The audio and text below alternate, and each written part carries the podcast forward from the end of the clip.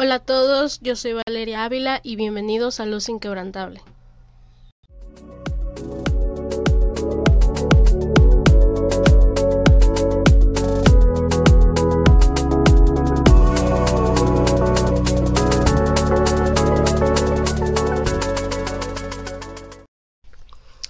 Cuando caemos, el enemigo y las personas a nuestro alrededor nos señalan pero el que caigamos no quiere decir que no podamos levantarnos. La palabra de Dios dice en Miqueas 7:8: Tú enemiga, no te alegres de mí, porque aunque caí, me levantaré. Aunque miré en tinieblas, Jehová será mi luz. El enemigo puede señalarte, quizá hacerte sentir la peor persona del mundo, hacerte recordar la causa de tu caída. Pero recuerda esto, Jesús pagó un precio por nuestros pecados. Si has caído, bien puedes quedarte ahí o puedes ir al Padre y pedir perdón con un corazón sincero y arrepentido y levantarte. Si recordamos la historia del Hijo pródigo, podemos ver que él quiso apartarse de su padre. Él gastó todo el dinero que su padre le había dado en demasiadas cosas, se alejó por un buen tiempo hasta que él entendió y reconoció que solamente con su padre lo tenía todo, no solamente bienes materiales, sino que tenía protección, tenía amor, tenía todas las comodidades que en ese momento él no tenía. Vivió su vida supuestamente con libertad, aunque supo que al final no era feliz. A veces caemos y nos alejamos de Dios. Al momento en el que queremos regresar nos cuesta demasiado. Pensamos que no lo merecemos, que somos la peor persona del mundo, porque el enemigo nos está señalando y está poniendo ese pensamiento en nuestra mente. Pero realmente Jesús ya vino al mundo para pagar por nuestros pecados. Él ya pagó por nuestros pecados. Y quizá nos equivocamos y nos alejamos de Dios, pero Jesús está ahí esperándonos para recibirnos con los brazos abiertos, como lo hizo el Padre del Hijo pródigo, como lo hizo el Padre. En todo momento está esperándonos para que regresemos a Él. Romanos 5.1 dice que somos justificados no hay algo que nos acuse porque Jesús es nuestra justificación. Quizá te preguntes por qué caemos en la tentación. ¿Has escuchado a alguien decir el diablo me hizo caer para justificar su pecado o su falta? No es que el, diablo lo haya hecho caer. En realidad, como dijo alguien cómicamente, nos, nosotros encendemos el fuego y el diablo le echa combustible. Encender el fuego es nuestra decisión. La tentación está ahí, pero nuestra decisión si decidimos caer en ella o no. Jesús es un ejemplo de ello. Él fue tentado, él peleó la batalla, pero él resistió la tentación. Obtuvo la victoria y luego en el poder del Espíritu Santo enseñó poderosamente la verdad y mostró su autoridad. Jesús pudo resistir la tentación porque él estaba lleno del Espíritu Santo. Y eso es algo que muchas veces nos hace demasiada falta, estar llenos del Espíritu Santo. Porque cuando vivimos fuera de la voluntad de Dios, estamos propensos a ceder a cuanta tentación se cruza en nuestro camino.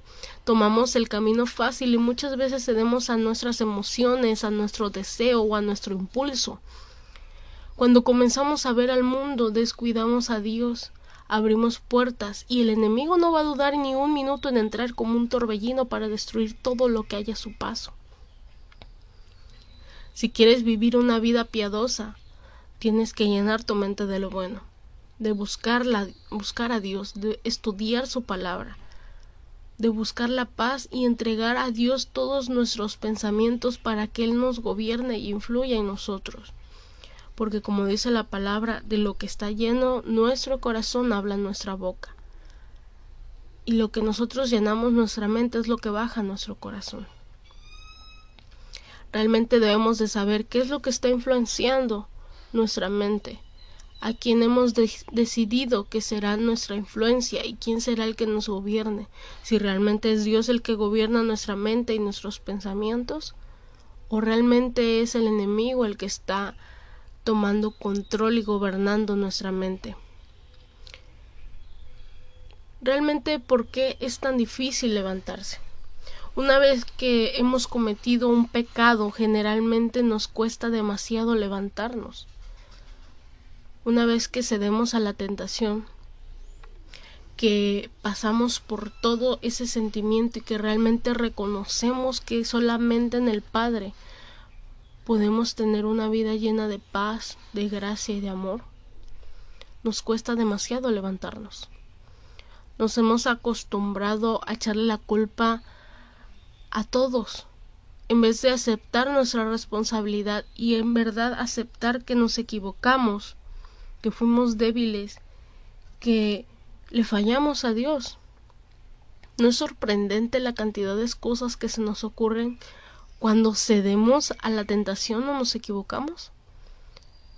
En lugar de decir, Padre, yo me he equivocado, perdóname porque te fallé, regresar a Él, alejarnos del pecado, realmente decimos, es que fue el diablo.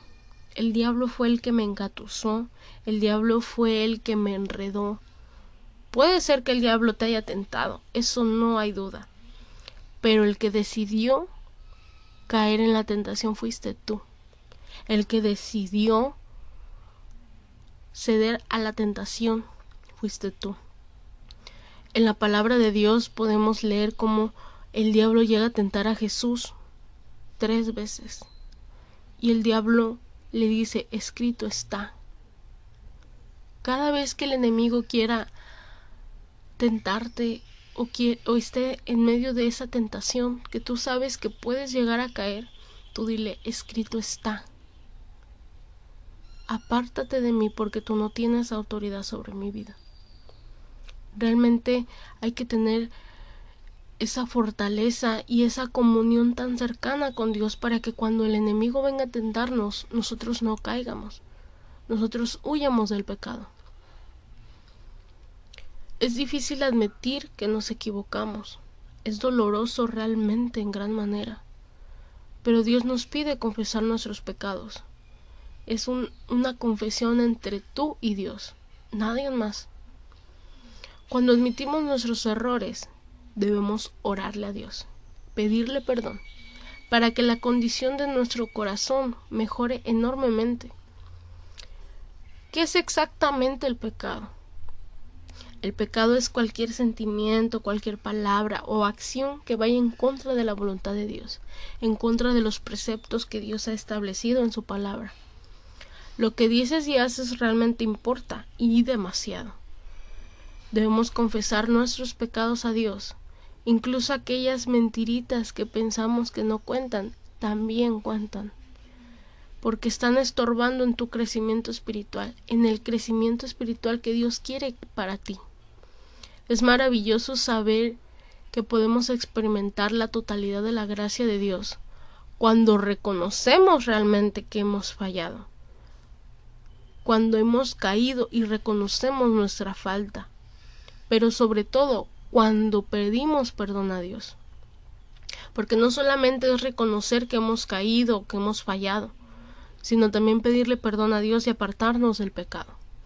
Porque si no nos apartamos del pecado y solamente pedimos perdón a Dios, no estamos arrepintiéndonos genuinamente. Hay ciertos hábitos en nuestras vidas que realmente están impidiendo el poder tener esa comunión tan cercana con Dios. Si yo hoy te pregunto, ¿qué necesitas dejar a un lado para servir fielmente a Dios?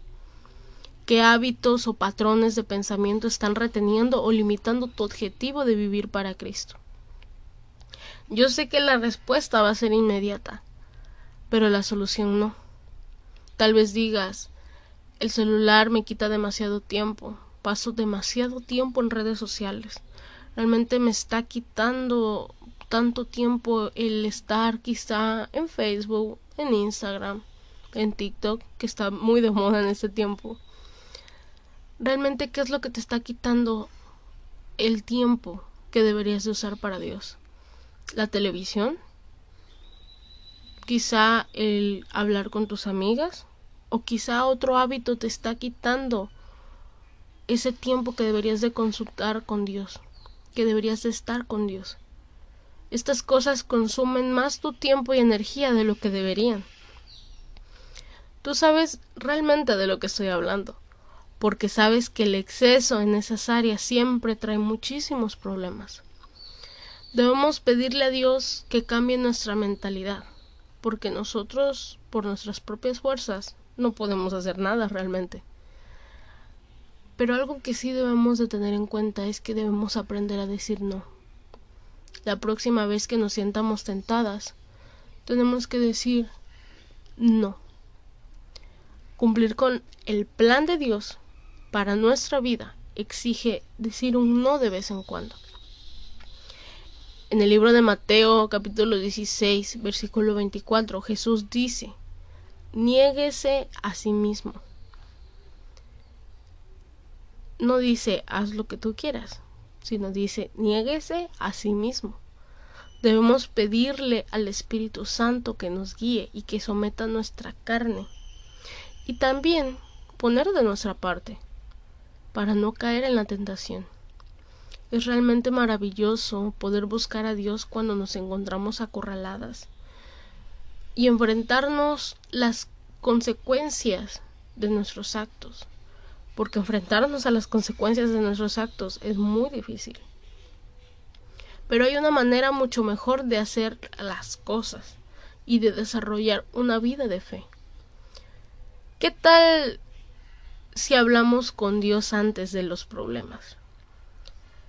Generalmente hablamos con Dios cuando ya no hay otra alternativa. Cuando decimos yo ya no puedo, ayúdame porque yo no sé qué voy a hacer. ¿Qué tal si mejor hablamos con Dios antes de que lleguen los problemas? Cuando sabemos que algo está por venir, mejor decirle, Señor, ayúdame para que yo no caiga en tentación. Ayúdame, Señor, para que yo pueda eh, seguir adelante, seguir caminando bajo tu voluntad, en lugar de tener como nuestra última opción a Dios. El pecado realmente trae consecuencias porque la Biblia nos dice en Proverbios que el que encubre su pecado no prosperará, mas que el que lo confiesa y se aparta puede alcanzar misericordia. El pecado es una puerta que le da acceso a Satanás para destruir nuestra vida, pero la santidad es una barrera para Satanás, porque cuando nosotros pecamos es como si abriéramos una puerta para que Satanás entre a nuestra vida y destruya todo lo que hay dentro de nosotros.